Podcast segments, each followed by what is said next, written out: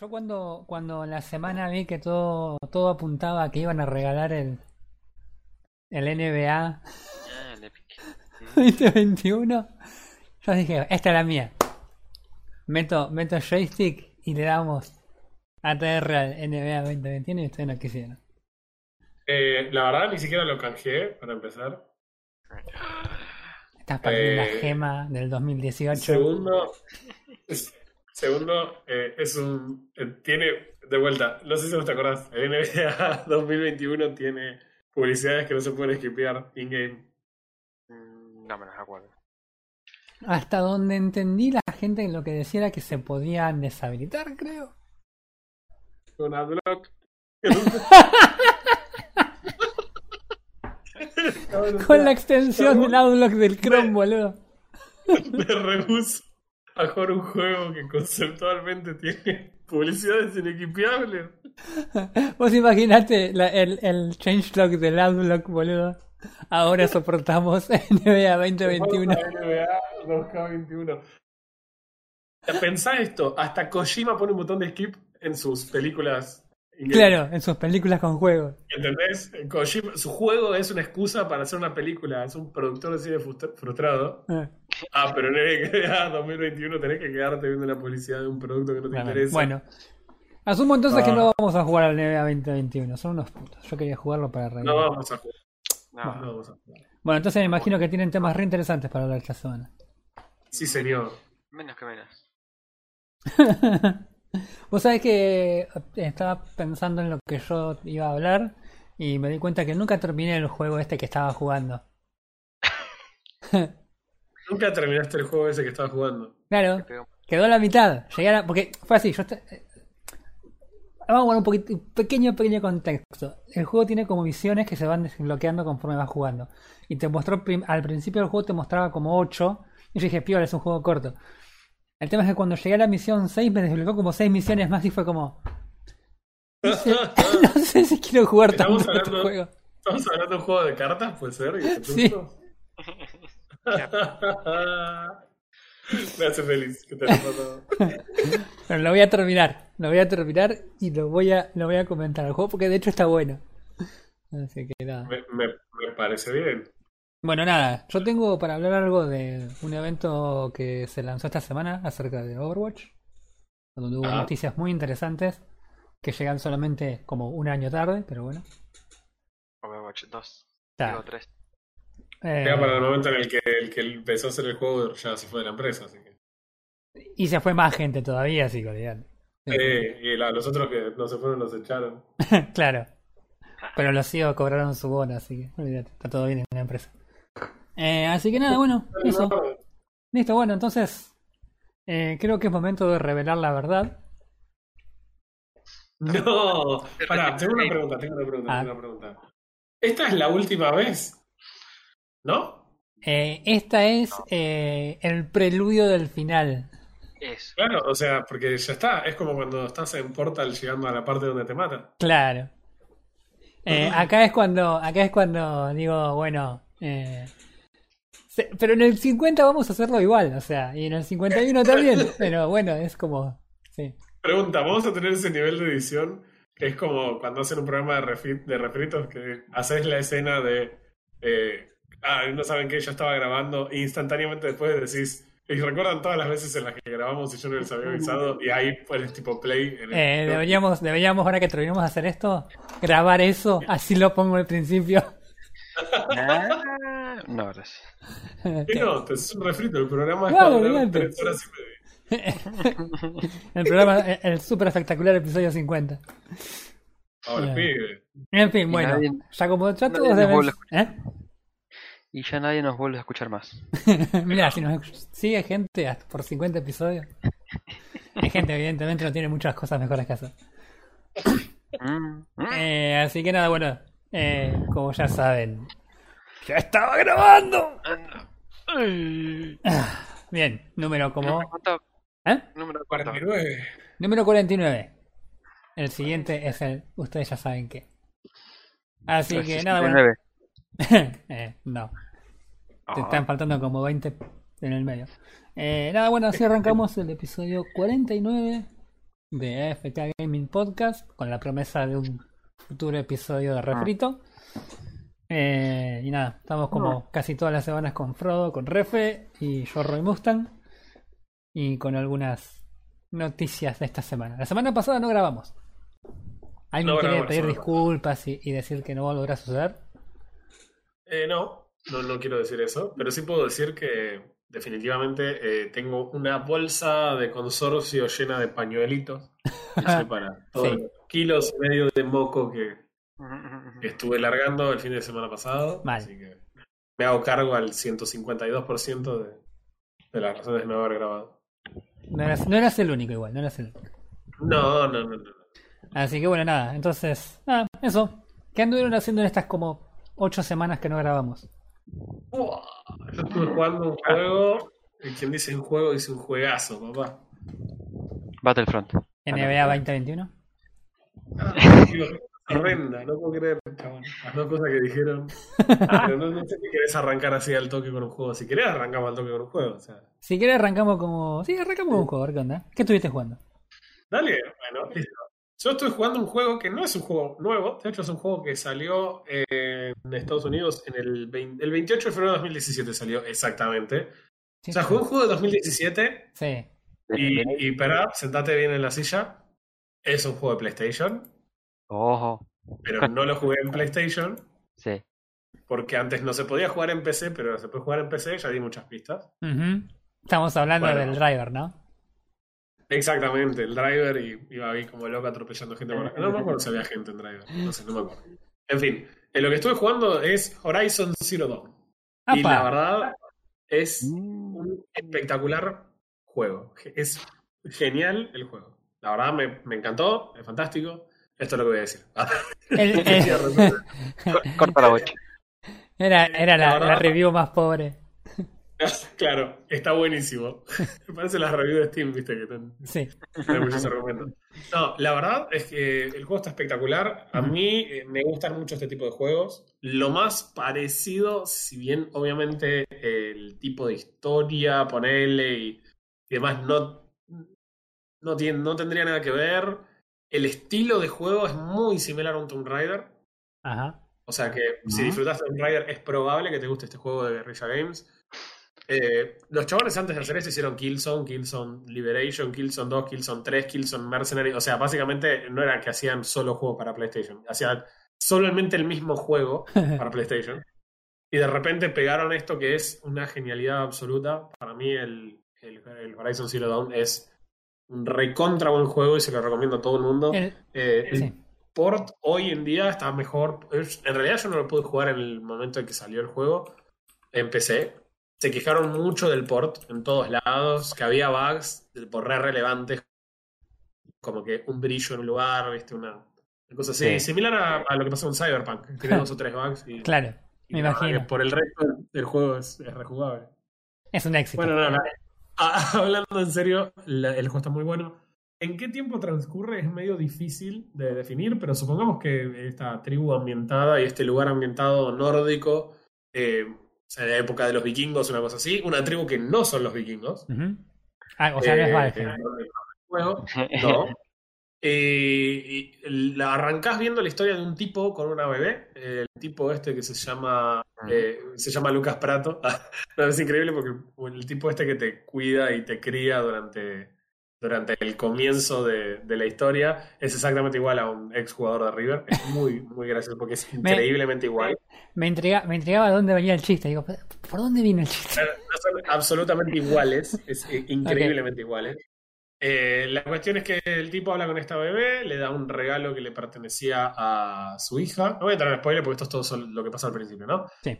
Eh, la cuestión es que el tipo este está cuidando a la bebé, el tipo se llama Rost. Rost es un exiliado, se acerca porque es el día de la pronunciación. Me encanta porque cuando lo cuento en retrospectiva estoy tan perdido como cuando arrancó el juego y no entendía qué carajo pasaba. El día de la pronunciación, según la tradición que le corresponde a esta cultura en donde estamos, cuando los chicos tienen una determinada edad, hay que ir a un lugar específico acompañado por una matriarca y en ese momento se grita el nombre de esa criatura y se espera que la montaña responda. ¿Ok? Ok. La- van y grita el nombre. Tipo, va tu vieja y grita Roy con voz aguda y Todo- le preguntan- Todo muy chico. Sí. Sí.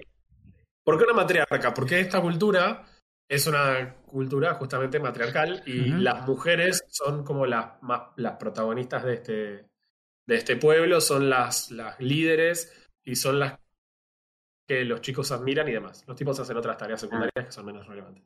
El- entre ellas hay algunas matriarcas que son las que están encargadas de hablar con la nada con la diosa de ellos, que es tipo la matriarca suprema esta, eh, la cual es ellos eh, asocian con una montaña. El chabón este es un exiliado y te tiene a vos de chiquito, él no es el padre, solamente la está criando y en los- las primeras escenas te explican que en realidad vos no sos el padre de la nena, que se llama Aloy, eh, no, no sos el padre y sos un exiliado porque ella no tiene madre. Al no tener madre, en un lugar donde las madres son lo más importante, te habían echado del pueblo y estabas obligado a vivir afuera. En realidad, él se exilió para poder criarla a ella y ella no tenía permiso de volver al pueblo porque no tiene madre. O sea, no sé cómo lo ponen en castellano, en inglés es motherless y todo el tiempo la discriminan, le Huérfana. sacuden piedras, hablando posta, ¿eh? O sea, le sacuden piedras porque no tiene madre. Y, el- y una la- pregunta, ¿y el padre de la, de la protagonista? Él la, mantiene, él, él la mantiene alejada. Si bien no le gusta la onda, porque él, está él se exilió voluntariamente para esto, ella eh, está condenada por la cultura a la que él pertenece a no volver al pueblo. Y si bien no le gusta, en cierta manera lo acepta. Bien, pero Es había- como, ¿no habías bueno. dicho que Lucas Prato no era el padre. No, no es el padre. Él se digo. exilió para poder criarla. Y el padre de la protagonista no existe, murió, Eh, no está. Ahora vamos a hablar de eso, porque todo esto es lo que pasa en el inicio del juego y no, no es demasiado spoiler. Vamos a llegar hasta donde pueda llegar. La cuestión es que, eh, la- bueno, nada, de chica, en un momento, ya unos 10, 12 años, él le está enseñando a cazar a la chica esta, y le está enseñando a sobrevivir en la naturaleza. Le pasa una situación bastante particular en la que se encuentra con unos pibitos, le pegan un piedrazo en la cara, y ahí es donde ella por ahí se planta a y le dice, escúchame, necesito que me expliques bien qué onda, qué es lo que pasó y por qué yo no tengo madre ni nada, y cómo puedo hacer para saber esas cosas. Él le responde que él no le puede responder esas preguntas, que no es el tiempo, pero que sí hay algo que ella podría hacer al respecto, que es pasar la prueba. La prueba es una misión, por así decirlo, que todos los chicos de, pertenecientes a este pueblo tienen que hacer para poder ser reconocidos como bravos o como los guerreros, los valientes, digamos, de- del pueblo este de Nora. Cuando ¿Qué decís chicos? ¿son mujeres u hombres y mujeres? Hombres y mujeres. Todos hacen la prueba. Ah. Son pibitos y toda la vida se entrenan para poder pasar esa prueba. Es como algo fundamental para su cultura y se entrenan toda la vida para hacerlo y entonces Rost no, te enseña lo mismo a vos. ¿Cuál es el tema y una parte fundamental de lo que hace a Horizon tan distinto? En ese contexto de un pueblo nórdico y una cultura nórdica así, eh, en, la, en la que a vos te empieza a, a enseñar a defenderte, de repente la pibita tiene un accidente, se cae por un lugar, cae en una cueva, en unas ruinas y encuentra unas ruinas súper eh, tecnológicas, Tecnológicas. sci-fi, o sea, sí, futurista. Súper futurista, una cueva abandonada, destruida, unas ruinas, pero ruinas con mucha tecnología. Ok, tenías La mi chica- curiosidad. Ahora tenés mi atención. La chica se cae ahí adentro y está encerrada porque no, no puede accionar ninguna de las cosas que hay, todo está como apagado. Es como si alguna vez hubiera habido una raza súper avanzada, pero que en este momento no está más. Cuestión que la chica revisando la cueva para tratar de encontrar una salida encuentra un cadáver y el cadáver tenía como una especie de triángulo metálico en el costado de la cara. Ella se lo, lo saca y cuando se lo saca se lo pone en el mismo lugar donde él tenía y empieza a poder accionar la tecnología. Empieza a ver las pantallas que parecían no existir. Ahora aparecen proyectadas en sus ojos a través de este aparato que se puso en el costado de la cara. Está bueno porque uno encuentra una nave extraterrestre y lo primero que hace es sacarle un pedazo a un cadáver y ponérselo en la cara. Totalmente, esa es la lógica de una nena No va a pasar nada. 10, 10, 12 años, una cosa así. Primero prueba y se asusta, obviamente, después ve que puede haber cosas. Descubrís cómo accionar la puerta que no podías abrir y que no te permitía salir. Pero claro, te quedás con eso y si bien Rost no lo acepta, termina decidiendo, bueno, listo, si lo quiere que se lo quede. La cuestión es que esto te da a vos una capacidad de ver cosas que los otros no pueden ver. Como por ejemplo, Claro. traquear a los animales a una distancia más alta o saber su recorrido. Claro. Pero ¿qué pasa? Rost hasta acá te había enseñado a cazar animales y o sea, a pasar a través de las plantas. Lo que no te había enseñado Rost era que había máquinas en este mundo, tipo unos ¿Se acuerdan cuando jugamos este juego de capturar dinosaurios? Eh, eh, eh, no Margen. sé. No. Uno que jugamos y que nos divertimos. El, jue- No, no, no. el juego de, el El juego de la caca. Noé. El juego de la Sí, Sí, caca. exactamente, exactamente. Esa es una buena descripción. El juego de la caca. El juego estaba bueno, pero las cacas eran muy desproporcionadas. Ok. En un momento encontramos una versión del dinosaurio que ya teníamos, pero, pero robótico. Sí. Sí. Bueno, así se ven todas las máquinas en Horizon Zero Dawn. Son símil animales, pero hechos completamente de máquinas. Y cada uno tiene como una función específica. Hay unos rastreadores que ayudan a, a encontrar posibles depredadores y ahuyentan al ganado. Eh, en- encontrás unos que son tipo caballos y así vas llegando a, no sé, tigres colmillo de sable y otras cosas más grandes que no tiene sentido hablar ahora. Pero eh, la última parte de la prueba te enseña a Rost a cazar estas máquinas. Con lo cual vos sos un cazador, un asesino muy similar a lo que es Lara Croft en Tomb Raider, en el sentido de usas mucho el sigilo, usas el ambiente que te rodea para hacer trampas, para guiarlos a lugares donde se puedan asesinar y finalmente, nada, poder deshacerte de los distintos tipos de enemigos que tenés. La historia se pone muy, muy potente porque de repente se llega el momento de la prueba. Cuando es el momento de la prueba, vos sos aceptado en el pueblo. Y cuando entras en el pueblo para hacer la prueba, la prueba termina siendo un recontrabardo que dispara una historia increíble y pasás. No, no sé, realmente no sé si mencionarlo. No es, no es tan adelante en el juego, esto parece un montón, pero esto pasa solo en el primer par de horas del juego. Mira, Eh, con lo que mencionaste hasta acá, ya la historia es bastante más interesante que en la mayoría de los juegos últimamente. Eh, Por eso, eh, la verdad que es la historia es excelente. La, bueno, ahora vamos a esos detalles, pero bueno, la cuestión es que en la prueba arranca el verdadero juego. En- en- a partir de ese momento que haces la prueba, Claro. arranca el momento copado. Es la primera vez que ya entra al pueblo y convive con el pueblo. Y todo lo que sucede previo a la prueba y durante es lo que desata después una historia increíble, pero muy, muy divertida. Va, divertida no, pero el juego es muy, muy divertido de jugar. Bien. Ahora, a lo que tiene que ver con por qué lo recomiendo, bueno, si te gusta Tomb Raider, jugalo. Es muy similar la idea. Es un mundo. eh, la diferencia es abierto. Si bien no es procedural ni nada, sino que es un mapa generado a mano, Claro. tenés mucho para hacer entre un lugar y el otro. Tenés algunas cosas que son similares a los Far Cry, en el sentido de que tenés un equipamiento que vos puedes mejorar, y para mejorarlo necesitas partes específicas que tenés que lootear, en general de cazar tanto animales como máquinas. Así que vos tenés, estás no obligado, porque puedes hacerlo sin, obviamente, pero es más sencillo. Si en algún momento no te sale matar a algunos bichos de nivel muy alto o que son muy difíciles por alguna razón, podés ir a un lugar, cazar a las distintas máquinas, cazar a los distintos animales y mejorar tu equipamiento para poder ganarles. También hay unos traders en distintos lugares a los que, digamos, con los que te podés llevar bien y poder tradear algunas cosas. Recuerden que a ella Hmm. la discriminan todo el tiempo por ser una. Claro, eso te iba a preguntar. Te iba a Así que preguntar. hay algunos. Sí, sí, sí. Era ilegal. Lisa li- lisa y llanamente no pueden hablar con ella. Es ilegal. Algunos tipos se arriesgaban porque, nada, su humanidad no les permitía Claro. eh, ignorar a una chica. Pero eh, la mayor parte del juego lo vamos a jugar como Aloy en sus 20 por ahí más o menos. Me imagino que sí, 18, 20 años, una cosa así. Claro. Y, y tiene ya en un momento tenés acceso a hablar con la gente del pueblo.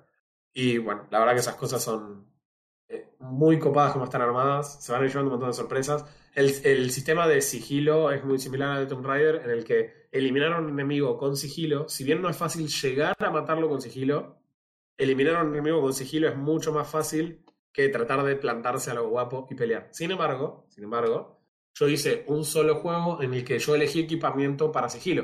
Pero Claro. puedes elegir una, una armadura un poco más pesada y me imagino que tenés una L y un poco más tanque que se puede bancar un poco más los golpes.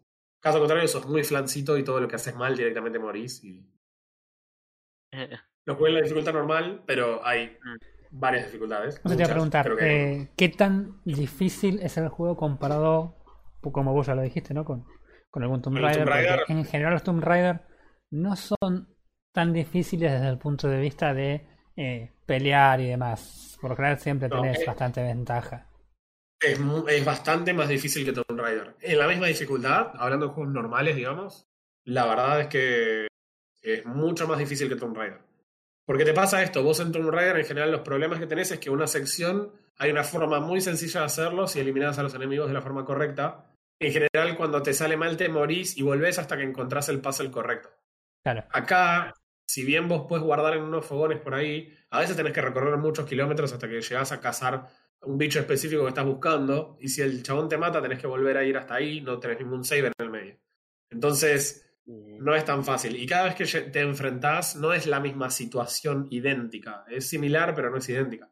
Entonces, en general, tenés formas con trampas para hacer las cosas de la mejor manera, pero te puede salir mal y tener que plantarte contra un bicho que por ahí te pega dos o tres veces y te morís. Ah, incluso hay animales que te pegan una sola vez y te morís. O sea, yo lo considero que es bastante más difícil. Bien. De vuelta, elegí un build y una serie de habilidades que por ahí van por el lado del stealth, entonces era lógico que los hiciera muy fácil si era stealth y muy difícil si me tenía que plantar a pelear con un bicho. Claro. Dicho esto, Amy tiene la capacidad de rolear. ¿Viste esos juegos tipo eh, Dark Souls en los que básicamente sí, vas sí, sí. roleando por el daño? Bueno, pero no es como Dark Souls que si vos estás roleando es como invulnerable. Eh, acá, el, si hay un bicho que te salta encima y vos roleaste, es como, lo lamento mucho. Lo timeaste perfecto, te sigue cayendo encima. Sos un panqueque que- aplastado. Claro, y tenés muchos efectos con los que podés interactuar con los distintos bichos. Entonces vos, eh, dependiendo de lo que, del bicho que te vayas a enfrentar, podés elegir las trampas o las armas a usar basados en los efectos que aplican. Y una Porque tus pregunta. armas principales. ¿Qué, ta- qué tan personalizable es el, es el PJ? Porque vos hablas que a veces vos, que vos te armaste un build tipo sigilo, pero ¿qué tan personalizable es eso? ¿Vos tenés muchas Eh, opciones o es más bien limitado? Quiero decir bastante, quiero decir bastante, pero no mucho. O sea, podés elegir, tenés un árbol de habilidades. La verdad que no sé si vos podés seguir jugando y jugando y jugando y desbloquear todas las habilidades. Definitivamente haciendo una especie de game eh, con algunos extras, digamos. O sea, historia principal más extras. Sí, No llegás definitivamente a tener todos los levels para desbloquear todas las habilidades. ajá. Pero que, Principalmente ¿es- porque- ¿Es lineal el mundo? Mm, o sea, tenés una historia para seguir y tenés un mundo abierto en el que vos podés ir por ahí a hacer misiones. Me imagino que si jugás como en Skyrim haciendo 68.000 misiones secundarias por cada principal, quizás puedas llegar a tenerlos todas. El problema que tiene ese árbol de habilidades es que no te alienta a que hagas eso porque las habilidades del primer estrato valen uno, pero las habilidades del último valen varios. Entonces, por ahí, una habilidad muy buena te obliga a invertir muchos puntos en una rama específica. Claro, no es que Dentro de podés eso, simplemente ponerle de todo a todo. Exacto, yo creo que no vale, no vale la pena, porque, eh, no sé, por ejemplo, para Steel tenés los asesinatos. ¿Se acuerdan de Assassin's Creed? Que el chabón es un asesino, pero por alguna razón tenía que desbloquear los asesinatos específicos desde arriba, desde abajo, trepando, saltando encima.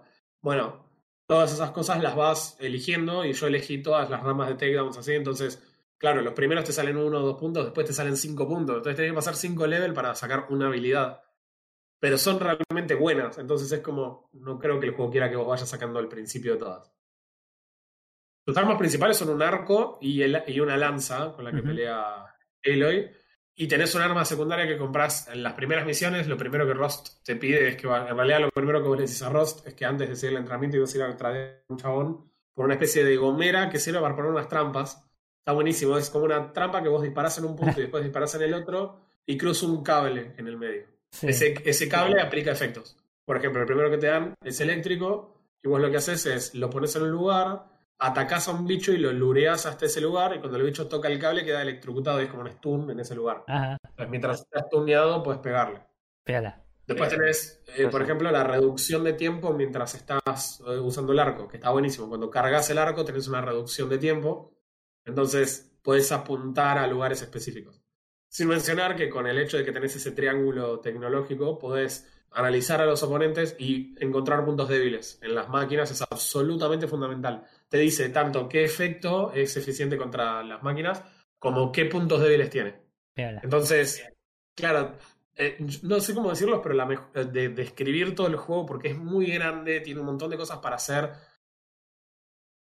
La verdad que lo que se siente este juego de fantástico es esto, es arrancar y que te diga, bueno, tu primer objetivo es matar a este primera máquina amenazante que ves, que es tipo un colmillo, un, sí, tipo un colmillo de diente de sable, ¿viste? Una cosa así. Esos Sí. tigres grandotes como Diego de, de la era del hielo. Sí. Literalmente. Eh, pero mecánico. Bueno, eh, y, y bastante grandote. Claro. Entonces, claro, vos lo ves, lo analizás, armás toda la jugada. Bueno, te revienta a Chirlos el chabón. Ok. Lo matas, lo haces de vuelta, te revienta. Lo haces un par de veces hasta que lo haces. Ahora, cuando lo haces, te sentís re polenta, chabón. Pero mal.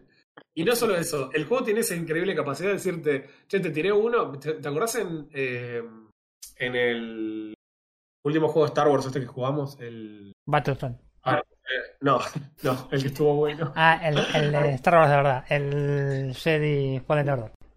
Exacto, el Fallen Order, ¿viste cuando te dice, ¿viste que ahora peleaste contra este boss? Bueno, en el siguiente nivel tenés 5. Claro. Bueno, lo mismo. Es. Después vas avanzando y hay una manada de robots y de repente te pensás, te empezás a sentir un cazador polenta que decís, ok, listo, me meto acá, me escondí entre las flores, le tiro al que está en la punta, lo, lo mato, lo chiflo a este que está acá, lo hago caer en la trampa, le tiro una piedra al otro que se distrae hoy, lo mato con la lanza. Es, enseguida te empezás a sentir re, pero re polenta. Sos como un No, Jedi no es vikingo. sea fácil, ¿eh? Lo seguís, te Sí. siguen haciendo flecos en cualquier punto de la partida. No, no hay ningún momento en el que sea permisivo. Te equivocas y te matan. Está bueno. Así que está muy bueno. La historia está muy buena. El voice acting está muy bueno. La anima- las animaciones están excelentes también. Eso, eso Eh, te, quería, la- te quería preguntar una cosa de la, de la historia. Eh, Sí. Vos dijiste que es una especie de mundo abierto en el que vos podés medio como moverte bastante libre, como en, el- en los Tomb Raider, volviendo a la comparación del Tomb Raider. La historia del Tomb Raider es súper lineal. Acá la historia Sí. también es en ese sentido lineal, o tenés alguna lineal. libertad. Ah, ok. No, la historia, es, la historia es lineal. ¿Tenés alguna libertad en términos de cómo le respondés a algunos personajes? No lo rejugué como para ver en qué, de, de qué depende, pero para poner un ejemplo muy sencillo, en general tenés tres opciones. Una opción es el cerebro, la otra opción es el corazón y la otra es un puño cerrado. Chan. O sea que vos medio que podés ir definiendo qué tipo de Aloy es en base a las respuestas, pero te soy honesto, no sé en cómo afecta eso a la historia. Porque tengo una sola jugada y no puedo ver la diferencia. No es como cuando jugabas, eh, no sé, algún RPG en la que realmente si vos invertías en desarrollar tu personaje de una forma, el tipo mejoraba ciertas habilidades y por ende te ibas a llevar inherentemente bien con algunas personas o facciones y, y mal con otras. Acá realmente todo se siente muy sobre rieles en términos de la historia principal. Ahora, las misiones secundarias son bastante interesantes, que es difícil de lograr en los juegos, porque en general las misiones secundarias en los juegos de mundo abierto son, uy, perdí mi brújula en tal lado, me la podés ir a buscar. Mm, Sí. Sí, de acá para allá. Aparte, en este juego, al igual que otro, ah, la última vez que le hablé de esto fue en Paradise Killer, el viaje rápido no es gratis, tenés que craftear un viaje rápido, digamos. Claro. Ah, Entonces, no es que vos vas a estar spameando viajes rápidos para hacer misiones secundarias. En general vas a estar corriendo. Eh, entonces, no es tan sencillo si todas las misiones fueran fetch quest, sería un embole. claro. Pero sí las misiones de fetch quest en realidad tienen más cosas que van pasando, tipo, eh, no sé, un tipo lastimado en el piso y vos le vas a ayudar, te dice que estaban con la hija cazando y de repente, nada, vino una, una máquina, le tiraron la lanza, la lanza le impactó y le quedó clavada, pero no lo mató y se escapó con la lanza. Y vos la tenés que recuperar porque es la que hizo su esposa difunta, ¿viste? Vos vas a buscar la lanza, Man, pero es una lanza, dejate de joder. Tenés que plan, tenés que, no, ¿sabes lo que pasa? Que la hizo una mujer, de vuelta, en la cultura del juego, esa lanza es mejor que lo que el chabón va a hacer en su vida. claro. Entonces, vos la tenés que ir a buscar, pero claro, cuando vas a buscar es un chabón que tenés que matar esas máquinas entre un- una manada de máquinas, tenés que ver cómo lo afrontás, cuando recuperás la lanza, encontrás a una persona que está en peligro, entonces haces esa lanza, para- ¿entendés? No es solamente ir y buscar el ítem Claro. y volver, lo cual usualmente los juegos usan para engordar las horas del juego Claro, claro. y que y que sí. parezca más cómodo. Acá realmente es como, si agarras una secundaria, está piola. No es, ¡buah! ¡Qué misiones! Pero están buenas, no se sienten un laburo necesariamente. No se sienten como Eh, scavengers.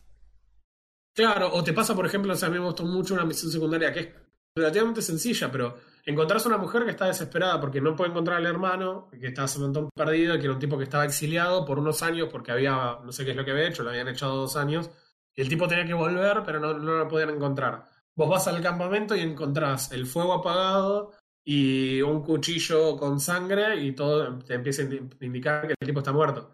Pero bueno, vos con tu dispositivo ese tecnológico podés rastrear Claro. unas huellas, empezás a seguir, lo encontrás y encontrás que el tipo en el exilio lo había hecho re mal y había pirado, pero mal psicológicamente, escuchaba voces que le decían que tenía que dañar a la gente, entonces el flaco no quería volver. ¿Entendés? Son cosas que por ahí no te esperás en una misión secundaria que la podés pasar por alto totalmente porque el juego no te obliga a hacerlo. Claro. Entonces, en ese sentido está muy bueno. Todo el voice acting está muy bueno. Todos los personajes son únicos y están muy bien laburados, especialmente los personajes principales. Y las misiones están buenas, los enemigos están copados. Eh, si te gusta esta secuencia, esto de que no solo tenés que pelear con el bicho, sino encontrar la secuencia correcta para cómo afrontar cada situación y cómo matarlo y cómo decidir qué hacer, les va a encantar. Eh, si te gusta esa idea de que tu personaje empiece siendo muy débil y con poco acceso a tecnología, irónicamente, eh, y conforme vayas avanzando, tu personaje cada vez se siente más fuerte, mm. no solo por el equipamiento, sino que vos te vas sintiendo más hábil para, el, para afrontar las distintas situaciones. Sí, vas aprendiendo vos a jugar el juego, básicamente. Exacto, o sea, eso es lo, más copado. De, Empezás a sentir que lo que, está, que lo que hace que vos seas más fuerte es tu habilidad para superar las distintas situaciones. Eso está re bueno. No todos los juegos lo hacen. En general, los juegos te hacen igual de hábil, pero te dan un arma que es más fuerte, entonces es más sencillo. Acá tu habilidad influye un montón en cómo lo encarás, en la paciencia que tenés para cada situación. La verdad que lo contra remil recomiendo. Es bastante heavy de tirar eh, el juego, o sea, es bastante exigente en términos ¿Qué requisitos de, pide? De recursos. No tengo acá a mano, ya te lo busco, en dos segunditos te lo busco. Lo importante es cuánto pesa. Eh, todo, pero eso ya, ya pasamos de, esa, de ese impedimento en los juegos. Si tenés que, claro, si tenés que, que jugarlo y, tenés poco espacio en disco, sacás el Warzone y tenés el disco vacío, así que. Se terminaron todos tus problemas. En... Mientras exista Warzone, siempre voy a preguntar. no, no, es tan difícil en realidad con Warzone. Si no te entra el Warzone, desinstalás el Warzone y lo instalás y te resuelve los problemas. Claro. ¿Qué es lo que pide el juego como recomendado? Un i7 eh, o un Ryzen 5 1500, 16 GB de RAM, una 1060 o una 580 y 100 GB de disco. O sea, no son los requerimientos más altos, definitivamente son requisitos altos. ¿Y de mínimo? Para lo mínimo, mínimo pide una R9 o una GTX 780 y un i5 y 8 GB de RAM. Habiendo jugado. ¿Qué i5, ¿Para qué i5 te pide? Eh, 2500. Ah, ok, también sí, es un requisito razonablemente bajo. Sí, sí er, yo te digo, el juego se va a ver probablemente al mínimo, mínimo, mínimo, mínimo todas las opciones y probablemente no esperes 60 FPS con ese set. El juego es muy exigente porque es muy intenso. Tenés el clima, por ejemplo, que en general es algo que genera mucho lag. Eh, la verdad que lo es nada, es bastante intenso. Se siente eh, todo el tiempo que tiene nada que está intentando mantener un frame rate la máquina. Eh, yo lo jugué, no, lo jugué en la calidad visual más alta de todas. Lo busqué en un lugar en el que me permitiera tener 60 FPS constantes. Es algo entre alto y medio para que tengas un contexto de. Claro. De cuánto exige el juego realmente. ¿Y cuántas horas me llevó? ¿Cuántas horas pude jugar? Y no puedo creer que haya mantenido en secreto este juego durante tanto tiempo, porque lo debo haber jugado alrededor de un mes, más o menos. Sí, porque no es un juego corto aparte, no es un juego corto como para... No, no, no, no, no, para nada. Eh, yo jugué alrededor de 50 horas ah, juego para terminarlo, entre historia principal y extras. Según lo que habló en tu beat, puedes tardar 31 horas para terminar la historia principal. Lo cual es una banda. Lo cual también es normal en un juego de este estilo para una consola. Claro. Es normal. Que las historias principales estén 30 a 40 horas. Eh, y con, bueno, el principal más extra 56 horas, que es algo similar a lo que hice yo. Mm. O sea, alguna misión secundaria más, otra menos. Y después completionista 77 horas. 77 horas completionista. Ahí está la respuesta a Frodo si se puede tener todas las habilidades. Claramente sí, si jugás tres veces la misión principal, pero en el mismo juego. Claro. Mm. Te, tendrías que fijar si tiene, si tiene algún Game Plus. Yo creo que sí, o sea, me imagino que te debe tirar el mundo abierto eh, de la misma forma. El mundo abierto se siente muy similar también al Far Cry 4. A mí el Far Cry 4 me gustó mucho. Mm. Mm. Eh, es más, creo que es el mejor. Pero la, eh, el mundo se siente muy así, que de última si querés un game más, que bueno, eh, Pagan Min no está, todos los chavos, los terroristas de él no están, y vos podés seguir teniéndote al mundo si querés ir a cazar tres jabalíes más para poder hacerte una billetera más grande o si querés ir a matar a los monstruos que tienen tipo los, las recompensas que son más difíciles de matar y pero solamente por eso. Medio que carece de sentido. Eh, a mí en general estos juegos me gustan la historia principal más los extras que hice hasta terminarla. Sí. Y después prefiero jugar el juego de nuevo que seguir intentando jugar el, el mismo mundo con el fin de obtener las cosas. Porque siento que no, no tiene ningún propósito. Es como, Claro. joya, ahora puedo llevar 60 flechas en vez de 50. ¿Y para qué? Total, no. No hay nada que matar que requiera 50 flechas. Eh, en eso también es muy similar al Tomb Raider. De hecho, creo que eso es lo primero que me trigó el Tomb Raider, que es el hecho de que las flechas se craftean igual. Cuando haces hover en el lado y mantenés el clic y te, claro. te craftea flechas al vuelo. Y es similar en eso de que tenés que ir levantando ramitas, plantitas y cosas para, que, para curarte y demás. Eh, Tiene una mecánica de curación bastante copada que yo no recuerdo haber visto en otro juego, ¿cómo que es? es que vos tenés la barra de vida y tenés una barra de curación, que se va llenando conforme vas agarrando plantas de curación. Mientras agarres, más, más se llena la barrita. Cuando apretás curar, se va drenando la barra de curación y se va llenando la barra de vida. Ajá. Mm, interesante. No es instantáneo, no es que el chabón se puso la curita y ¡pum! listo, tiene toda la vida de vuelta, sino que vas drenando la vida de la- acumulada en tu, no sé, tu mochila de vida, en tu... Claro, es como que Sí. llevas la sangre de los que fuiste sacrificando. Era una cosa así. Y, y te vas eh, te vas curando con eso. Piola. Me pareció bastante interesante la, la mecánica. No es que, guau, que llamativa. No creo que tenga ninguna mecánica demasiado innovadora. Creo que todo, todo ya lo vimos en algunos otros juegos. Mm. Está bueno comparado con otros juegos la idea de que Aloy no solo tiene esta cuestión personal de su historia, sino que además el hecho de haber encontrado un pedazo de tecnología que otra persona no tiene, Mm. le permite a ella tener una capacidad superior y no es que, no sé, por alguna razón mágica, vos jugás el personaje que es repolenta. ¿Se entiende? Es como, muchas veces el protagonista de los RPG está como muy traído de los pelos. Y No, nada, nada, el chabón es muy, Sí, muy grosso. ¿Entendés? Y, ¿Y por qué él es tan grosso? ¿Por qué él está frenando una invasión extraterrestre? ¿Entendés? Es como, acá, bueno, acá tenés una. De coincidencia coincidió algo, consiguió algo que le dio una ventaja increíble. Te permite traquear el recorrido que van a hacer las máquinas. Entonces vos podés planificar cómo moverte y cuándo pasar para poder matarlas. Tipo, Básica- no básicamente, puede está, básicamente está jugando con el modo cheat on. Claro, te jugás con cheats en algún sentido. Sí, igual con cheats y todo hay unos más que son, son muy difíciles de matar. Bueno, así que bueno, eh, yo lo, lo súper recomiendo eh, a ustedes también. Mm. tipo, jueguen este juego porque está buenísimo. No hace falta que hagan historia principal más extra. Puedes jugar la historia Mm. principal. Ya con eso igual lo vas a recontra disfrutar porque es un muy buen juego. Bien, tengo, tengo una pregunta más acerca de este juego que suele ser de vital importancia. Sí. ¿Cuánto cuesta este juego en Steam? ¿Cuánto cuesta o cuánto cuesta? Son dos preguntas distintas. ¿Cu- Sí. ¿Cuánto cuesta que no lo voy a pagar en Steam? En Steam vale 2.100 pesos. Ah, ok. Ok, No es lo que te va a llegar a la tarjeta igual. claro. claro, va a ser más cerca de 3000, pero sí. Sí, va- en, la, en la tarjeta te va a llegar. No, no tengo Steamcito instalado, creo. En realidad no Ujú. creo. No, no tengo Steamcito en esta compu. Eh, pero me imagino que el precio final que te llegue en la tarjeta debe ser algo así como 3.400 pesos. Sí, ok. Sí, la verdad que no me decido si comprarme el juego o pagar la luz. Yo definitivamente compraría el juego. Lo que pasa es que si no pago la luz, no puedo jugar al juego. Así que... O sea, puedo todo lo que le dé la batería. No, la no, no lo tira ni a palo. Bueno, eh, definitivamente este es un juego que si en algún momento fuera a estar en una oferta copada Claro. es para comprarlo. El juego Mm. full price vale 60 dólares. Alguien que lo juega en PlayStation, 60 70 dólares. lo- 70 dólares si no me equivoco, para jugar el juego en PlayStation.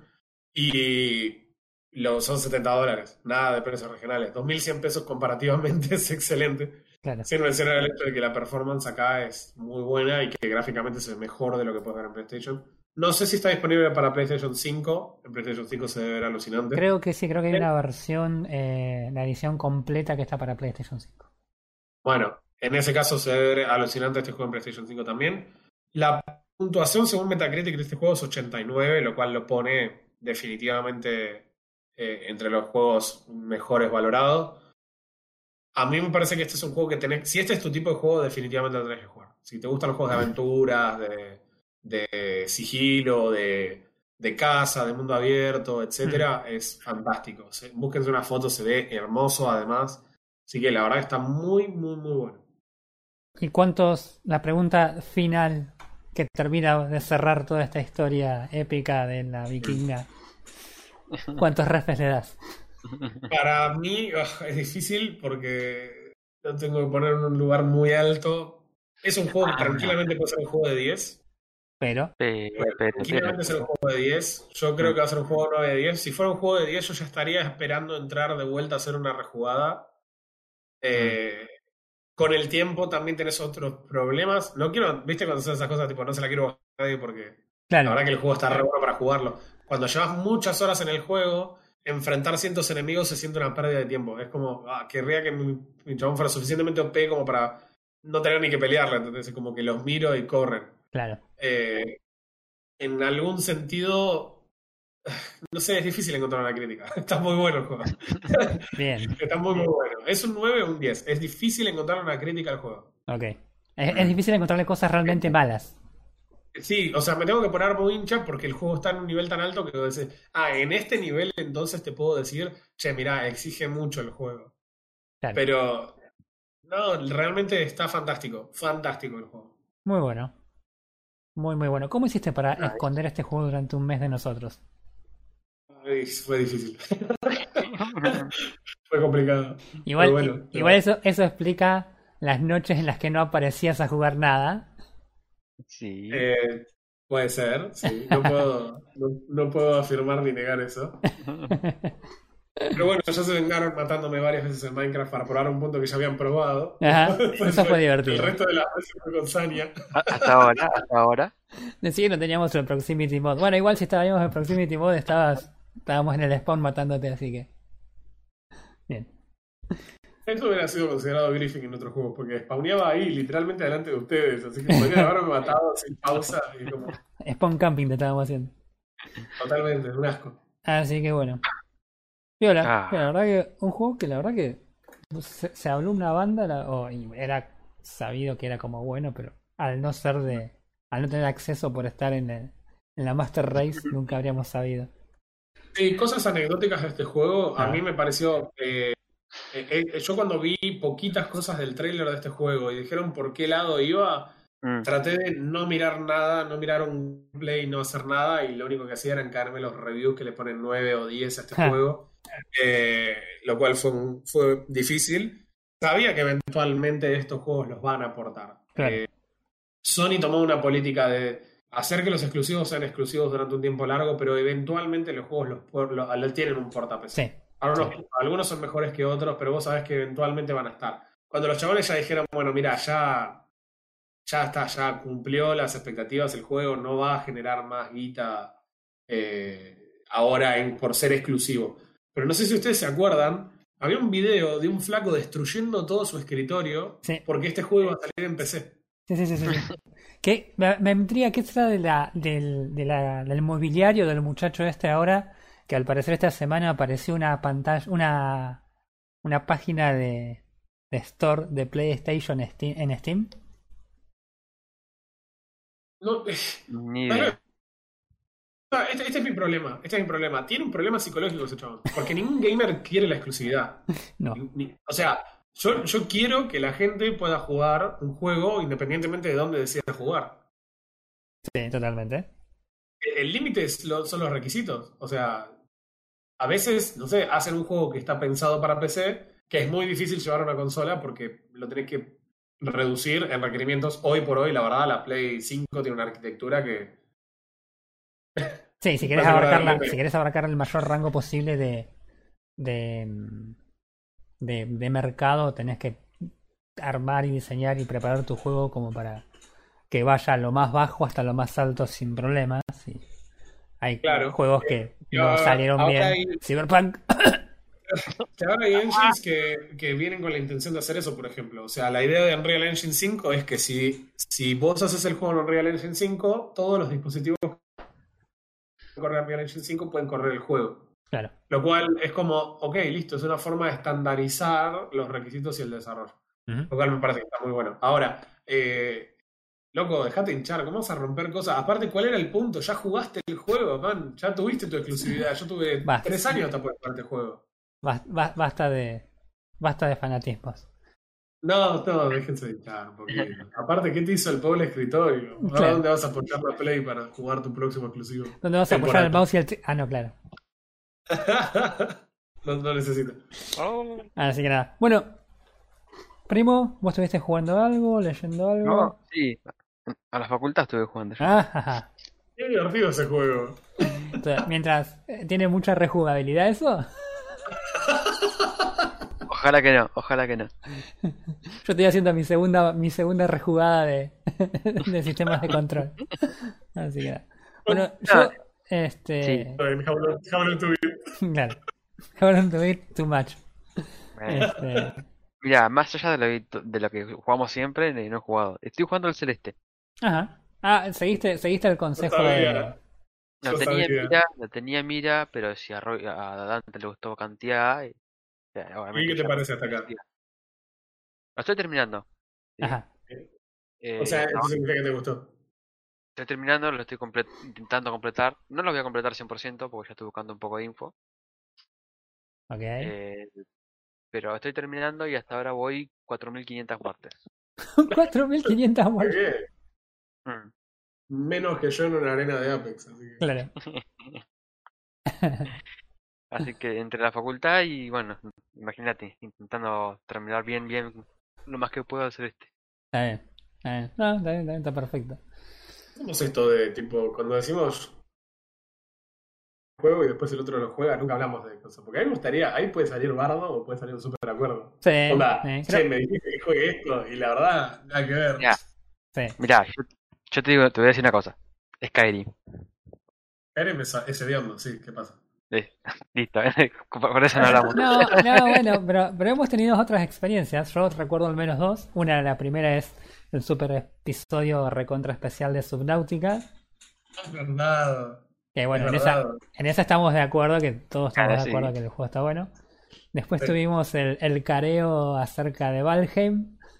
Ah, sí, yo sigo pensando que tenía razón.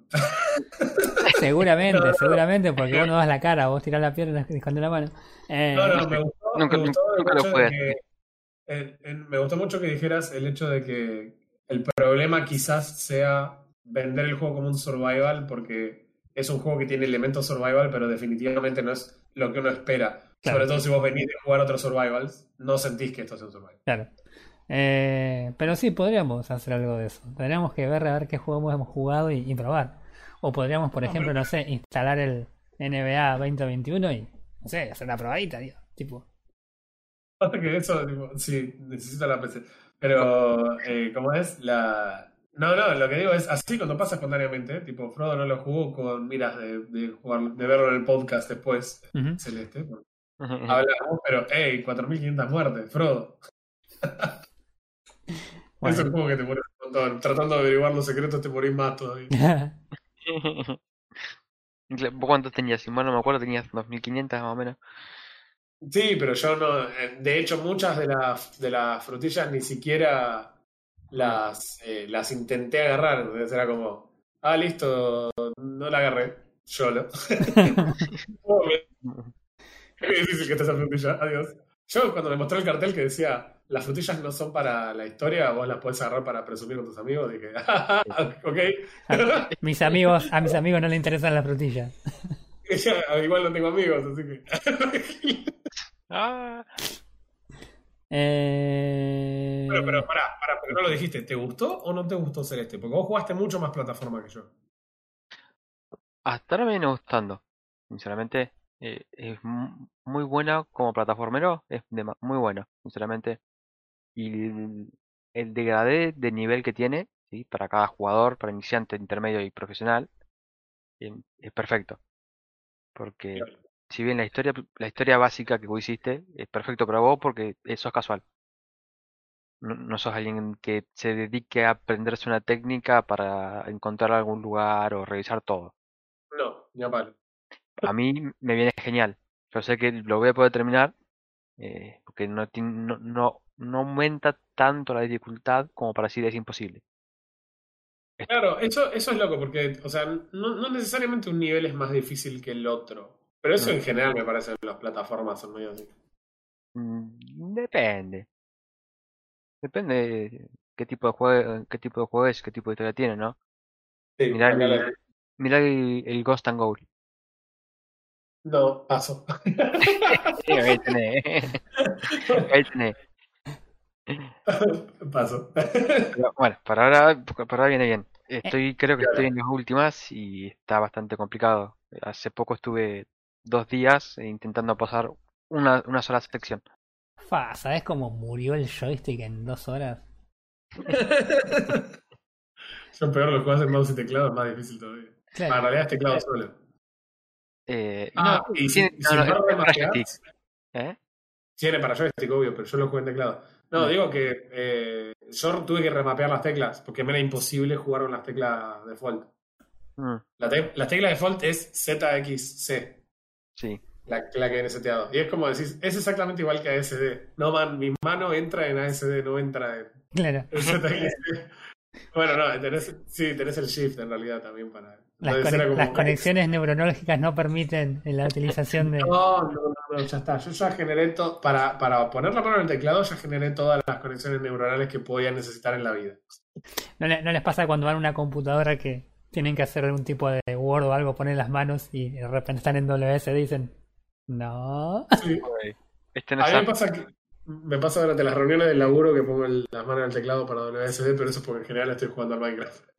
Así que- La responsabilidad. sí. Me- Sí, menos mal que ninguno de tus jefes es gamer o algo de eso.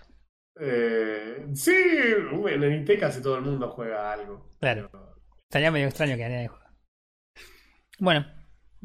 Este, así que estuviste jugando Celeste, qué piola. Bueno, cuando lo termines, podés comentarnos tus ideas finales. Para, para, mostrar, dos.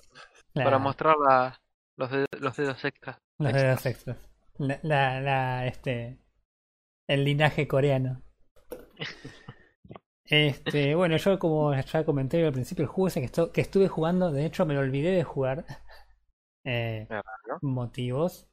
Eh, así que nada, No. prometo jugarlo y, y terminarlo en algún motivos. momento. ¿Eh? Eso porque vos, vos también estuviste jugando a la facultad. Yo también estuve jugando a la facultad, tuve parcial, tuve un montón de consultas y aparte tuvimos eh, tuvimos algo que no hablamos y que de hecho jugamos los tres en estas últimas dos o tres semanas, que es la nueva temporada de Apex, la temporada número Sí, 9. es verdad. Loco, yo jugué Apex. De hecho, no solo jugué Apex, yo jugué 44 horas en las últimas dos semanas de Apex. que es un- casi como una persona promedio que juega Apex. Claro. Man, jugué mucho, mucho Jugaste una banda, sí, jugaste una banda. Sí, Así que- principalmente, o sea, hay que decirlo, el- lo que más cambió es el nuevo modo. O sea, El nuevo modo es. eh, creo que. Battle Royale. A ver, el nuevo modo se lo robaron de un modo que ya existía en otros juegos, no es nada Exacto. nuevo en particular. Eh, no. Overwatch tiene el, mismo, tiene el mismo modo, tiene, hay otros juegos que tienen el mismo modo, el Call of Duty tiene el modo ese 2 vs 2, con armas espejadas y todo. Eh, El mejor modo de Call of Duty. Sí, mal.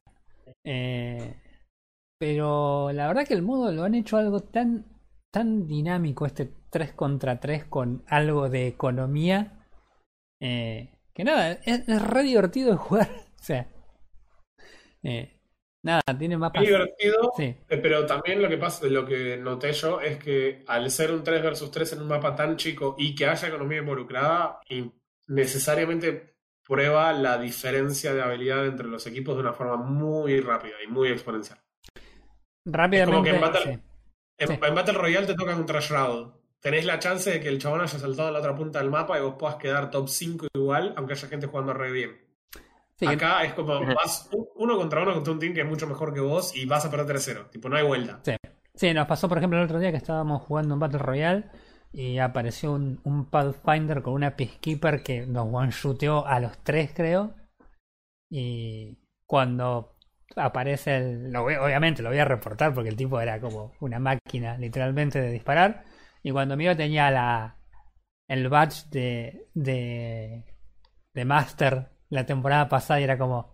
Ah, Claro. No juega nada más. Sí, así juega normalmente este chabón, hijo de mi puta. Sí, estaba con un compañero que también era así super high elo, que tiraba con Wingman sin, sin poner la mira y te pegaba, era tipo, Sí. pará, amiguito, cálmate un poco. Aparte el Octane que se está metiendo falopa de un lado y con la otra está tirando con la Wingman y Claro. corre a 4.000 kilómetros por hora. Sí. Bueno, pero la, la parte, la parte piola de, de lo que es la arena es que tiene algo que no tiene el Battle Royale, es la idea de que vos cuando entras a arena, entras a cagarte a tiros. Siempre, todas las veces. Y eso es algo que el Ujú. Battle Royale no siempre tiene, porque a veces vos decís, bueno, me tiro al bardo y saltás al lugar donde vos sabés que siempre hay bardo y de repente miras alrededor y no están ni tus compañeros. No hay nadie. Y vos decís, bueno, voy a lootear, tipo, no sé. Eh, pero la arena la verdad que está muy muy viola, tenés bardo al toque, tenés, tenés algunas cuestiones de meta que se fueron este, generando con el paso de los, de los días y la gente jugando.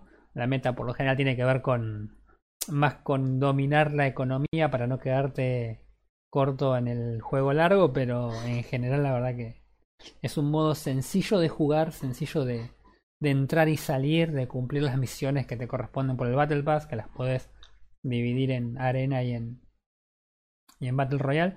Así que eh, es- en general es eh, todo positivo en ese, en ese modo de juego. Eh, Sí. Creo que el único problema, inconveniente que tiene es la idea que. que no sé por qué motivo pasa, pero a veces el, el- el servidor se, se, se boludea, no sé qué le pasa, y en vez de entrar con tres jugadores, entras con dos, y sabes que la partida es irremontable. Tiene un síndrome de Scavengers, en el que en el Totalmente. afán de mandar muy rápido la partida, eh, a veces no, no se unen todos los jugadores, o por ahí estás solo en un queue y no te lo completa. Es como, ah, ¿querés jugar? Bueno, te mando. Eh, yo jugué uno versus uno en arena. O rompe grupos, como nos pasó con Roy. Que Roy lo pateó del grupo y a mí me puso con otros dos. Claro, Claro. Y O no, Roy y yo estábamos juntos. O sea, Igual debe ser Roy, porque yo cuando jugué una vez con Roy me pasó que dos queues seguidos, Sí. yo entraba a la partida y Roy no. Como, no te doy bola. claro. Es como, no, no, no, no, no. Solo, aquí resultamos solo un, solo una FK. Pero entró Dante. No, sí, solo un AFK. Eh, claro, no, bueno, la verdad que en, en general el juego está muy, muy piola el, el, el modo ese. Porque Apex había probado con un montón de modos de juego limitados, pero eran todos variaciones del, del Battle Royale. Entonces era como, nada, este modo de juego nuevo la verdad que está muy, muy piola y es muy, muy entretenido. Y está bueno que sea un modo fijo.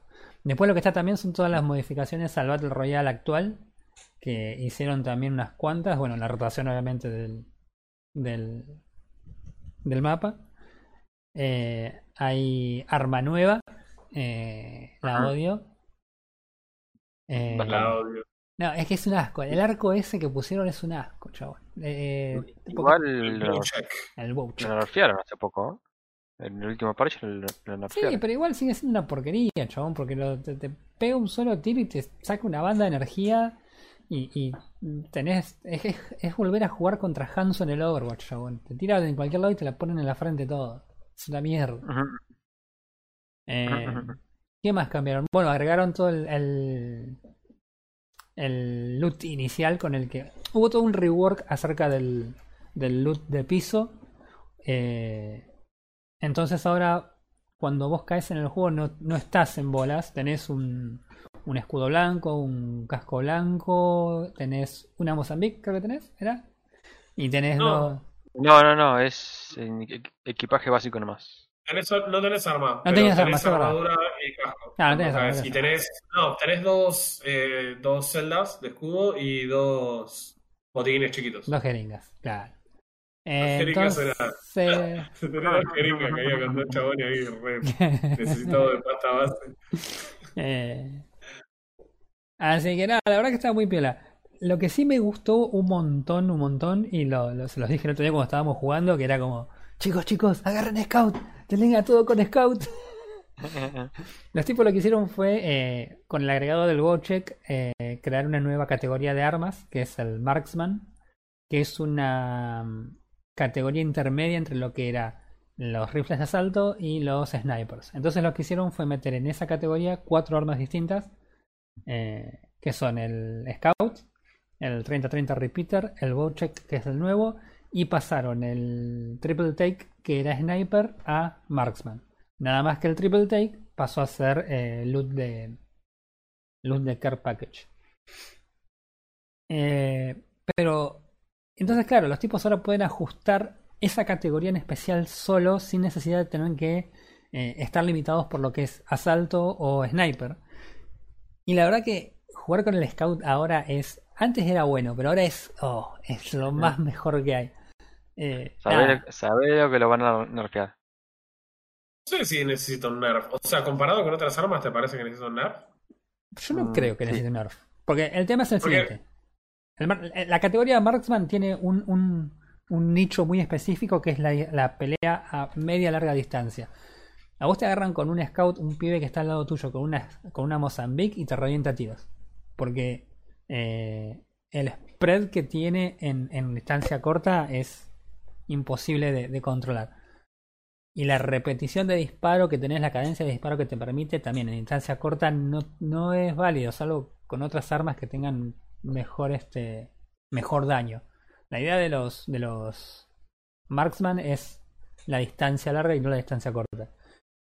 Por eso me parece que tanto el Scout como el 30-30 Repeater, que los estuve jugando bastante, eh, se han vuelto como muy fuertes en, en larga distancia, con una mira por 3x4, eh, podés disparar y hacer un montón de daño a larga distancia, pero donde se te acercan tenés que rápidamente cambiar a otra arma porque no puedo, o sea, salvo que tengas una buena puntería y tengas medio conocida el arma, es bastante complicado usarlo en, en distancia corta. Eh, así que para mí por lo menos no necesita un... Tiene otro tema también, que es que usa balas de light. O sea, eh, puedes- le- tiene mucha precisión, pero en larga distancia tampoco es que la bala hace demasiado daño y No. tiene bastante caída. Claro, Entonces es como, por eso, esa es la razón principal por la que me parece que, de vuelta, yo soy el menos experimentado de los tres en shooters, ¿no? Pero eh, en arena, por ejemplo, vos armás scout y te parás en un techo y tirás al techo de enfrente y estás a una distancia justa en la que vos todos los tiros que tires con el, lo vas a pegar. Porque Claro. no, la verdad, no erras un tiro con la, con la scout. Pero, pero, en una distancia un poco más larga empezás a notar rápidamente la caída, porque estás tirando, seguís tirando con balas de light. O sea, no es que estás tirando de punta a punta del mapa y pegando 200 por hit. claro. Entonces es como, me, me parece que eso lo tiene. Y de cerca tampoco es brillante. Es solo para esa mediana distancia, mediana-ish, Claro. quedando un poquito más larga. Pero hay veces que vos pones la mira, el chabón se desplaza unos metros para atrás y ya empezás a ver mal adelante. Entonces es como, me, me parece que está bien. Sí, sí, sí. Sí, a mí la verdad no me parece que, que necesite un, un nerf. De hecho, me parece que está. eh, eh, justo ahora está en un momento como bastante, bastante piola.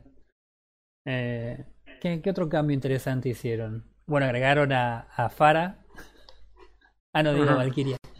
Eh, Que la verdad que me parece un personaje re interesante cuando lo mostraron, pero me parece un absoluto asco ahora que lo jugué.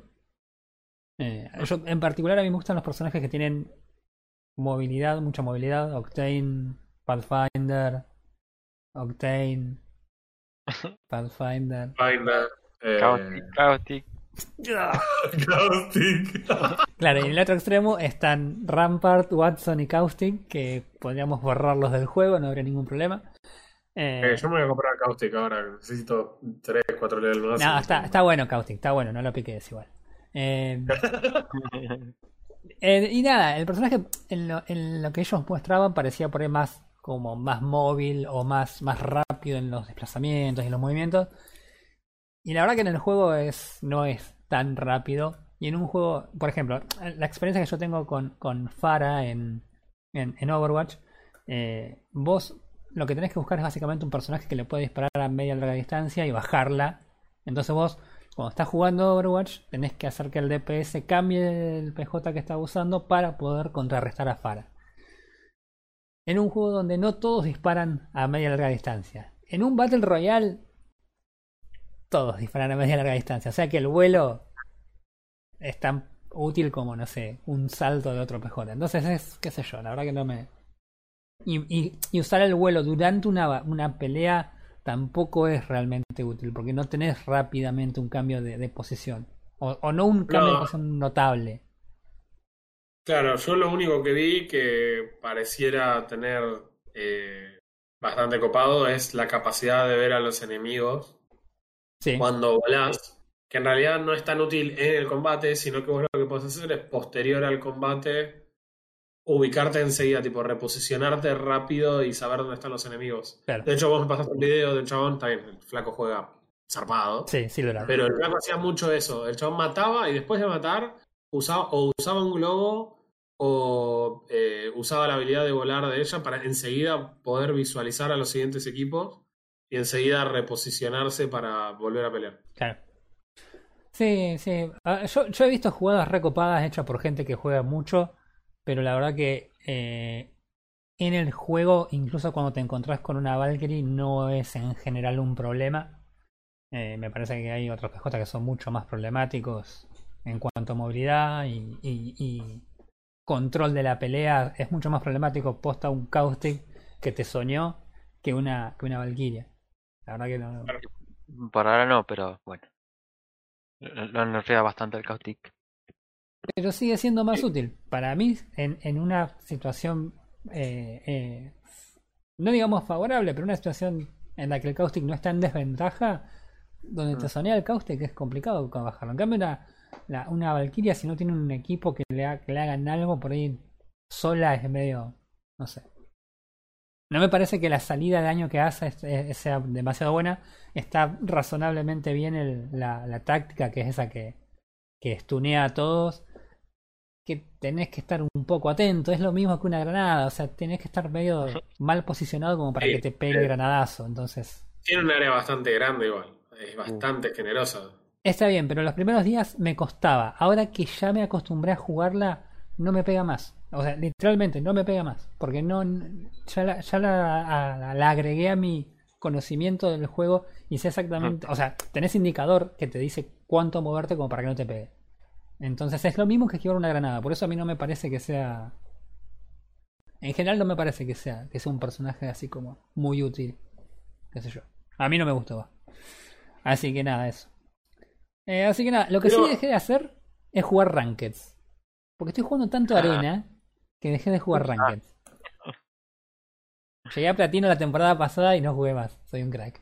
Me retiro. sí, también tiene está claro que la arena eh, lo que tiene es que las partidas son cortas, entonces Sí. también te permite jugar más partes cuando es poquito tiempo, por ahí está piola eso. Sí, sí, aparte, aparte la, la arena lo que tiene de piola es lo que decíamos hoy de entras a reventarte a tiros. Claro. Así que nada, piola, la verdad que piola, los que juegan Apex ya lo saben y los que no pueden y quieren intentar probar con un Battle Royale que es, seguro- es lo que yo considero el, el mejor Battle Royale actualmente, eh, sí, es, es, es, una buen, es un buen momento para el Apex. O sea, totalmente en desacuerdo con la nota de PC Gamer que decía que esto era para descansar de Warzone. No, man, no, o sea, no. ¿Por, por qué? ¿Por qué? ¿Por qué estarías jugando a Warzone por encima de Apex? O sea, Sí, yo en un momento me divertía mucho con Warzone. La- lo que tiene para mí de distinto la, en Warzone y Apex es que al tener personajes diferentes, las partidas no se sienten todas iguales como si se sienten las de Apex. Eh, las de, perdón, las de Warzone. Claro. A mí, Es yo te como- digo, a mí, por ejemplo, eh, a mí me parece que el shooting de Call of Duty no se traduce bien en un Battle Royale. Ok, bien, me- eh, es un buen punto. Eso, eso es lo que a mí me molesta. A mí me encanta en, en Apex el, el. Ya lo hablamos otras veces, el kill time largo que te obliga a tener una batalla, no solamente de disparos, no es que solamente el primero que dispara gana, sino que, ok, lo- le bajé un poco de armadura, me cargo la mía, o, o lo encaro, o lo. Ese tipo de cosas que en otros, en otros juegos no. No encontrás tanto. Y en el Warzone no lo encontrás porque te pegan tres tiros y te explotan. Claro. Así que no le hagan caso a, a, a PC Gamer. Jueguen, jueguen, Ape- eh, jueguen Apex y no jueguen Warzone. Así que nada, bueno, eso. Este.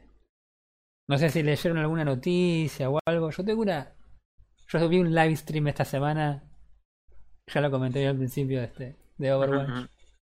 Este, pero no sé si querían Ah. mencionar otra cosa antes. No, hacer noticia. Va, Lo, yo mismo de siempre, in- intentando hacer películas de, de juegos, intentando hacer remakes, las cosas que hace todo el mundo, ¿no? La, la moda. Sí, sí, sí, sí. Vi, vi- vi que había algunos remasters, creo que de Crisis 2 o algo por el estilo en el- Así que se viene, se viene de nuevo el remaster de algo más. No, bueno, lo que yo estuve mirando fue básicamente se, mm, con lo que habíamos hablado la vez pasada acerca de que Jeff Kaplan se había ido de, de Blizzard. eh, Sí. Naturalmente tenía que alguien tomar el, el lugar. Y la persona que lo tomó es el asistente, que era el asistente de la posición a la que estaba Papa Jeff, que no me acuerdo ni quién era. Eh, entonces el muchacho este anunció hace como dos semanas que la semana esta que pasó iban a hacer un un este un live stream en el que iban a dar información actualizada acerca de Overwatch 2. Eh, nada, los tipos básicamente lo que hicieron fue juntarse con un par de, de youtubers eh, y hacer tipo una especie de entrevistas mostrando eh, más o menos 20 minutos de, de imágenes del juego corriendo y funcionando con un mapa nuevo inclusive, o dos mapas nuevos creo. El live stream Mm. dura como 3 horas, yo la verdad que miré un rato y después eh, pasé al, al resumen. Eh, pero nada, la verdad que hay, hay noticias recopadas, hay cosas re piola que, que se ve que han agregado o que han decidido hacer. Eh, pero no deja de sentirse que, nada, que las noticias son un año tarde y el juego ya está. eh, no quiero decir muerto, pero digamos que si no le hacen RCP en cualquier momento. claro. Eh, nada, los tipos básicamente lo que.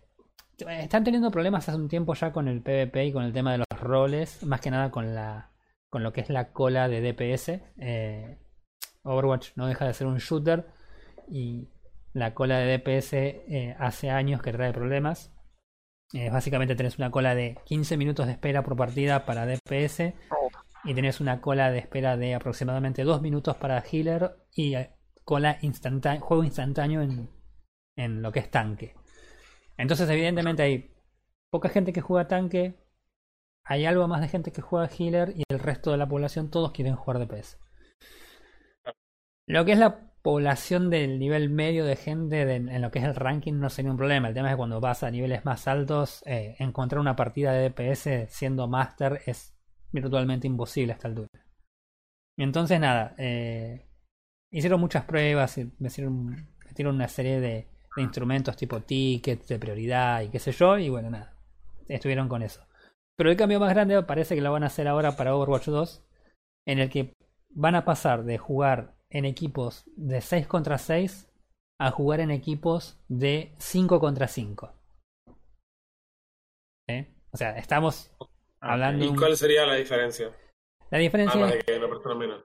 hay una persona menos, no solamente una menos, sino que tener en cuenta que eh, hay un rol menos dentro del equipo, porque acordate que el 6, el 6 contra 6 se hacía basado en el 2-2-2, que era dos tanques, dos healers, dos DPS, y ahora lo que hicieron fue directamente eliminar un tanque.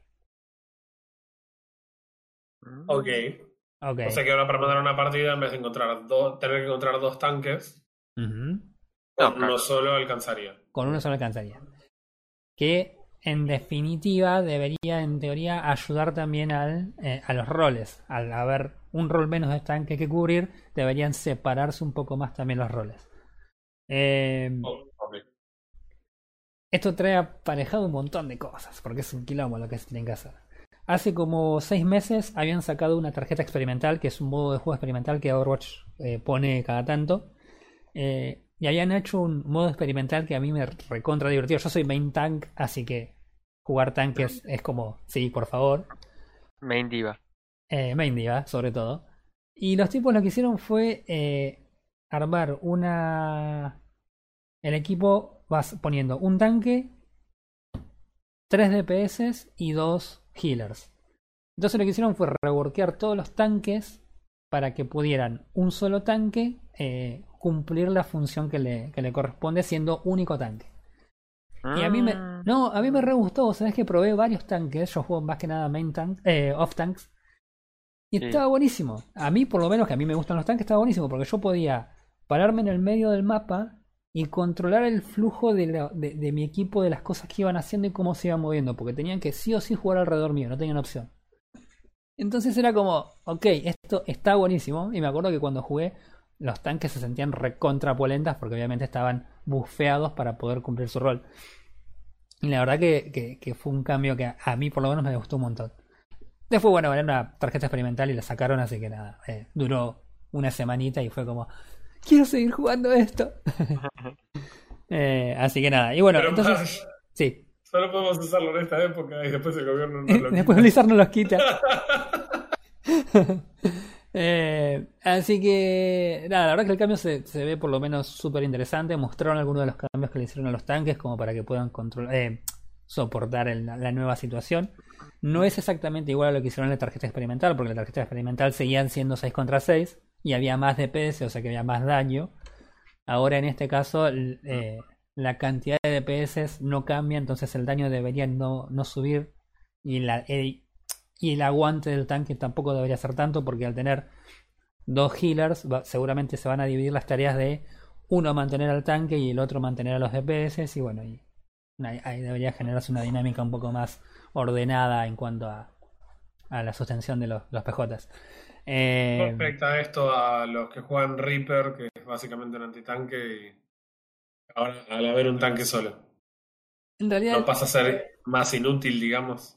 El problema con Reaper eh, hace un tiempo venía siendo en que en realidad eh, no estaban usándolo en la meta porque había otros PJs que eran más útiles al funcionar como antitanques. Por ejemplo, Echo, que fue uno de los últimos personajes que sacaron.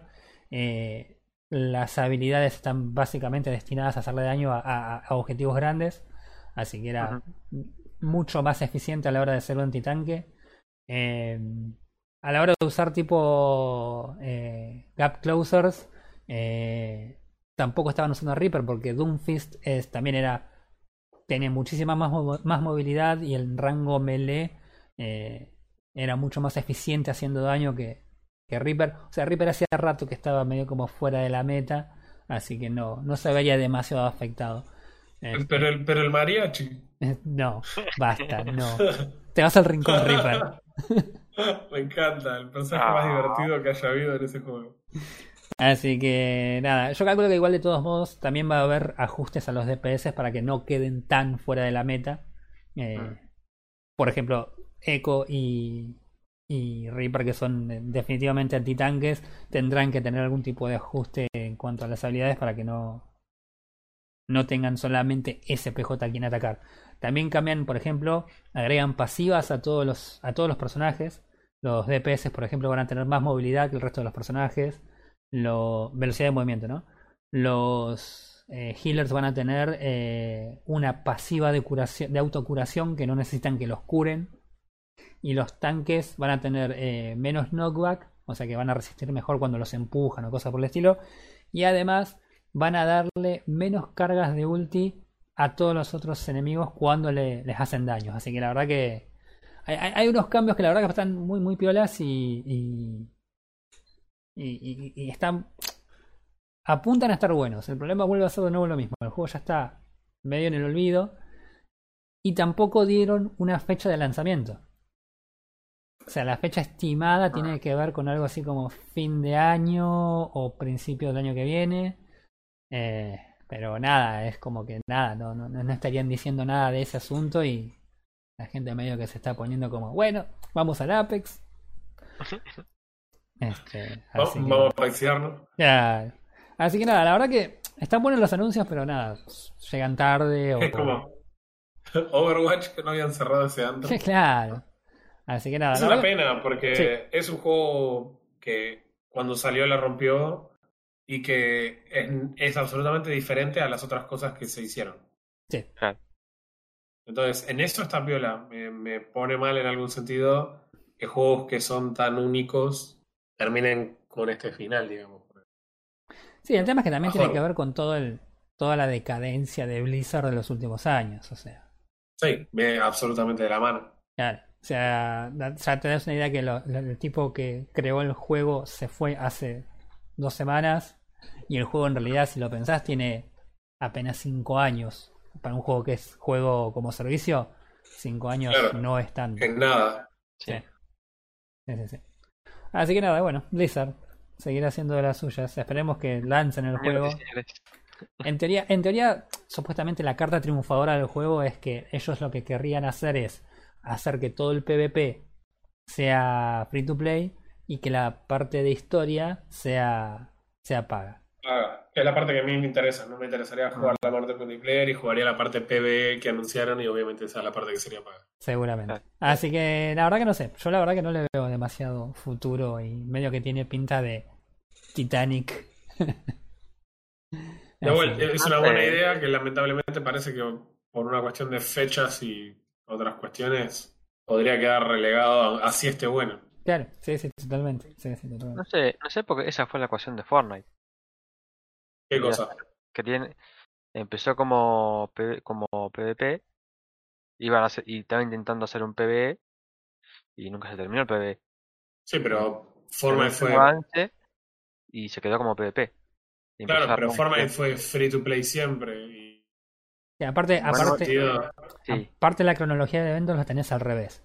Fortnite Pues era sí, un juego, el Save the World, que era el PvE, que tenía la construcción y todo el asunto, y cuando PUBG empezó a meter gente, ellos armaron, no sé si en tres meses, el, el la primera versión del Battle Royale con los mismos assets que ya tenían de, del Save the World, y ahí fue cuando la pegaron y el, quedó el PvE olvidado. Que lo, que creo que leí que lo quieren lanzar ahora, no sé de qué forma.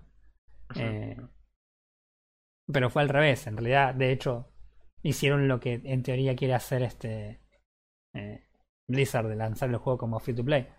Eh, claro. yo, yo la verdad que nada, es un juego que la, la, su cresta de la ola ya rompió y nada, no. No, no, no veo que puedan aprovechar mucho más ahora. Y, y Overwatch 2 está sentado ahí en la arena, ¿viste? Esperando que llegue el, Claro. el agüita y le borre lo que escribió en la arena.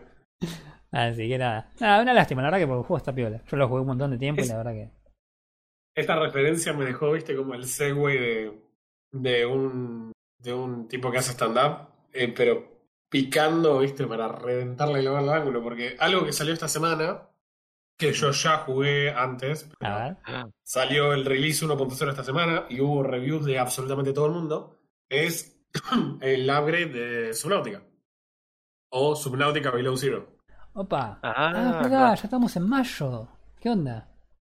Salió el 1.0 y la verdad que las... Mire, les voy a ser totalmente honesto. Yo había jugado Subnautica varias veces. Había jugado... eh, el- Perdón, no solo había jugado Subnautica varias veces, sino que habíamos esperado para que Roy jugara el Subnautica y lo pudiéramos hablar en el podcast. Justo ahí tuve acceso al primer build de Subnautica Below Zero ¿Y? a través de la increíble plataforma de Steam Verde. Sí. Y si bien me parecía que estaba bueno, mm, no me había parecido fantástico, como si me había parecido fantástico, me había atrapado del principio del Subnautica eh, cuando lo empezamos a jugar. Ok. Es lo que dicen todos los reviews, y no voy a saltar a meterme en game, pero se van a dar cuenta por qué.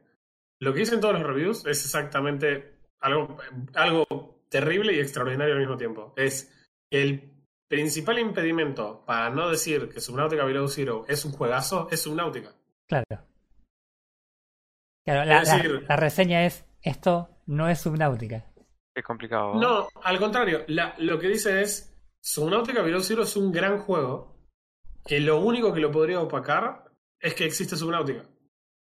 Mm. Y que no podés emular esa experiencia de haber tenido Subnautica, porque Subnautica Below Zero es Subnautica 1.5. O sea, yo lo jugué, el juego se siente igual, si no sabes lo que estás haciendo Subnautica y entras a Below Zero y no te dieron ninguna explicación de absolutamente nada, jugás el juego perfectamente. Claro. Hay cosas nuevas, definitivamente hay cosas nuevas.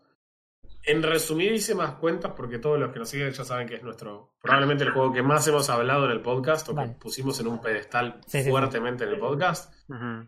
Lo, lo que mejora y lo que empeora, eh, lo que empeora definitivamente es que hay un juego en Subnautica cuando arrancás y hay otro juego en Subnautica cuando desbloqueas el CMOD.